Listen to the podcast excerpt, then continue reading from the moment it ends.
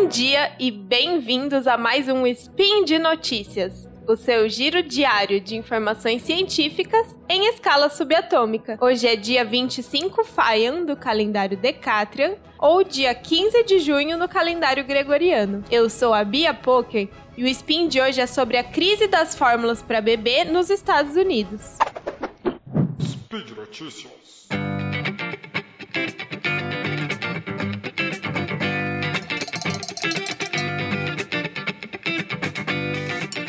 Fazendo um breve resumo para contextualizar, a situação é a seguinte: um país rico e desenvolvido como os Estados Unidos vive atualmente uma escassez de fórmula infantil no mercado. Para quem não está tão familiarizado, fórmula infantil é aquele pó que é vendido em latas Parece muito leite em pó, mas não é. E é um análogo, um substituto ao leite materno humano. Eu falei leite materno humano porque o leite da vaca também é materno, né? É o leite que a vaca mãe produz para alimentar o bezerro. Mas enfim, voltando ao tema do spin, a escassez de fórmula infantil é especialmente desesperadora porque, de acordo com a OMS, bebês devem ser alimentados exclusivamente de leite da mãe ou de fórmula até os seis meses de vida. Ou seja, desde que nascem até os seis meses, quando os outros alimentos vão começar a ser introduzidos, o único alimento de um bebê é o leite materno ou a fórmula infantil. Acontece que nos Estados Unidos apenas 13% dos bebês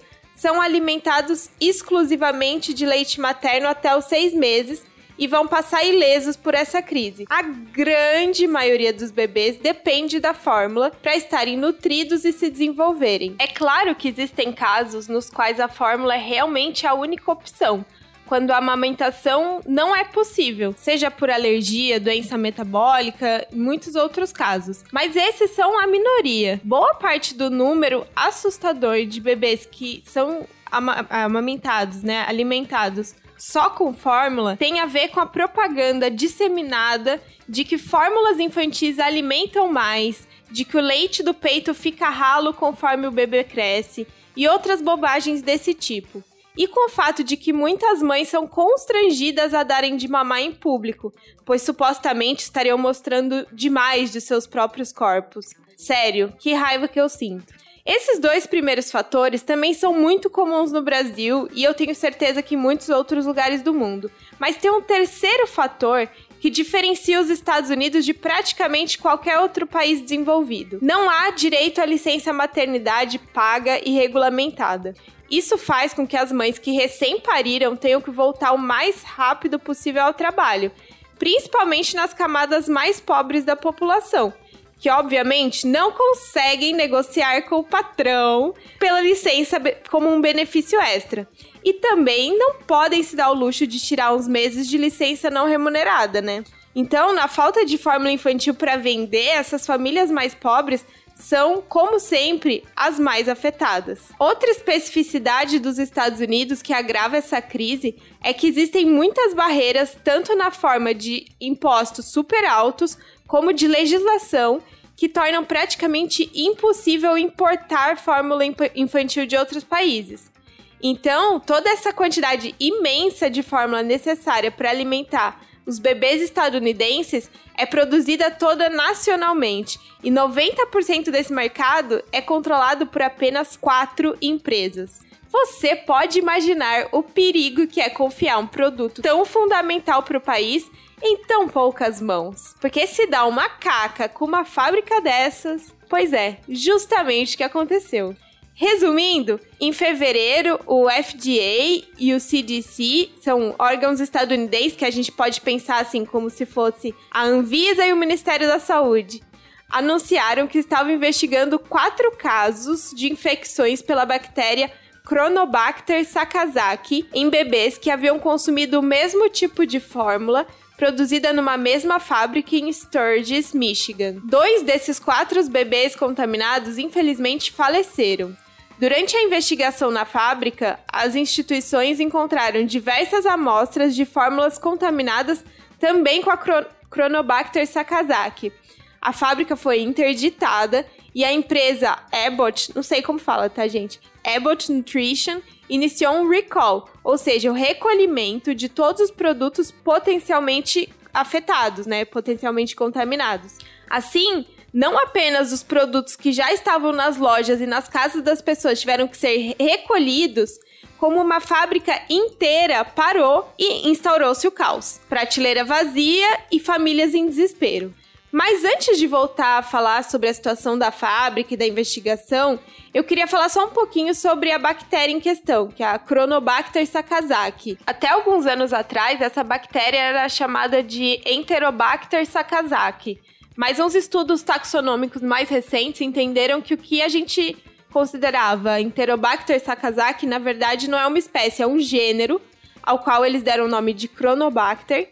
E nesse gênero tem seis espécies diferentes, dentre elas a Chronobacter sakazaki. Apesar da recente mudança de nome, já é bem sabido, bem estabelecido de que essa bactéria é bastante perigosa para bebês e está associada a casos de meningite, enterocolite necrosante e septicemia. Essas infecções, elas podem deixar sequelas neurológicas bem importantes ou mesmo serem fatais, como foi o caso de dois desses quatro bebês infectados nos Estados Unidos.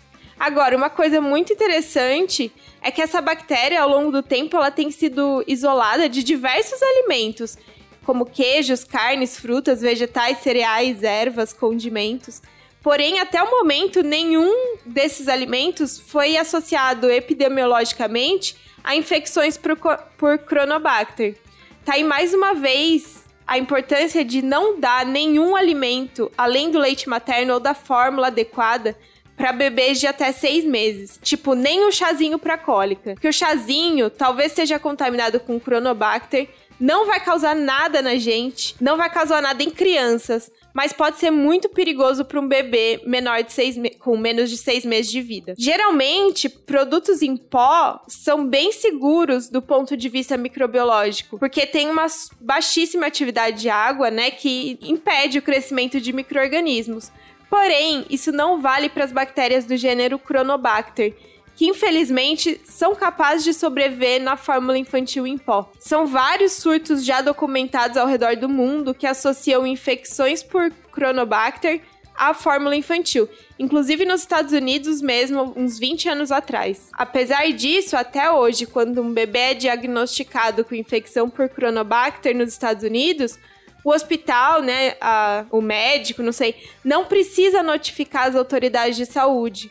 Diferente do que acontece, por exemplo, quando a infecção é por salmonela, que é obrigatório notificar. Assim, fica muito difícil de conter surtos com rapidez. E além de facilitar muito a subnotificação e dificultar que as empresas sejam responsabilizadas, né? Nesse caso atual dos Estados Unidos, o FDA admite que não agiu de modo ideal que demorou meses para verificar se a bactéria encontrada no primeiro caso de bebê doente poderia ser encontrada na fábrica do, do, da fórmula infantil. Por causa dessa demora de meses, a análise acabou sendo inconclusiva, porque as bactérias encontradas né, no bebê foram encontradas da mesma espécie na fábrica mas elas não foram geneticamente equivalentes. Só que como passaram meses, não dá para saber se poderia, né, no passado seria geneticamente equivalente ou não. Outra informação bem chocante desse caso que foi revelada pelo FDA é que já em setembro do ano passado, né, ou seja, antes do, de todos esses casos, é, as condições encontradas eram notoriamente inadequadas. Incluíam teto com vazamento, água empoçada no chão, e rachaduras em equipamentos importantes do processamento. Ou seja, uma colônia de férias para as bactérias se instalarem e ficarem bem à vontade. Mesmo assim, a planta continuou funcionando normalmente até fevereiro desse ano, quando então foi fechada. No comecinho agora de junho, após supo supostamente resolver os problemas das instalações e um acompanhamento externo, a fábrica foi reaberta e a expectativa é de que nos, nas próximas semanas já seja possível encontrar novos lotes, né, produzidos nessa fábrica no mercado, apesar de eles ainda não estarem operando com capacidade total. Além disso, para aplacar essa escassez, o FDA está facilitando a entrada de fabricantes de outros países no mercado dos Estados Unidos e até mesmo aviões militares têm sido usados no transporte de produto proveniente da Europa. Ainda assim, é provável que demore alguns meses até que a situação seja realmente normalizada. Bom, por hoje é só. Todo o material que eu usei para elaborar esse spin está no post do episódio lá no portal Deviante. Passa lá e aproveita para deixar seu comentário, elogio, crítica, correção ou sugestão. Esse podcast só é possível por causa do seu apoio no patronato do SciCash, através do Padrim, PicPay ou Patreon. Um grande abraço e até amanhã!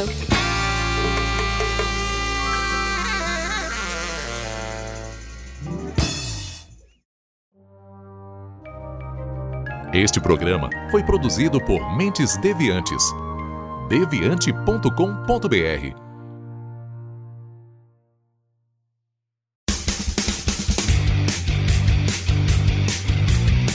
Cortes, edição de podcast.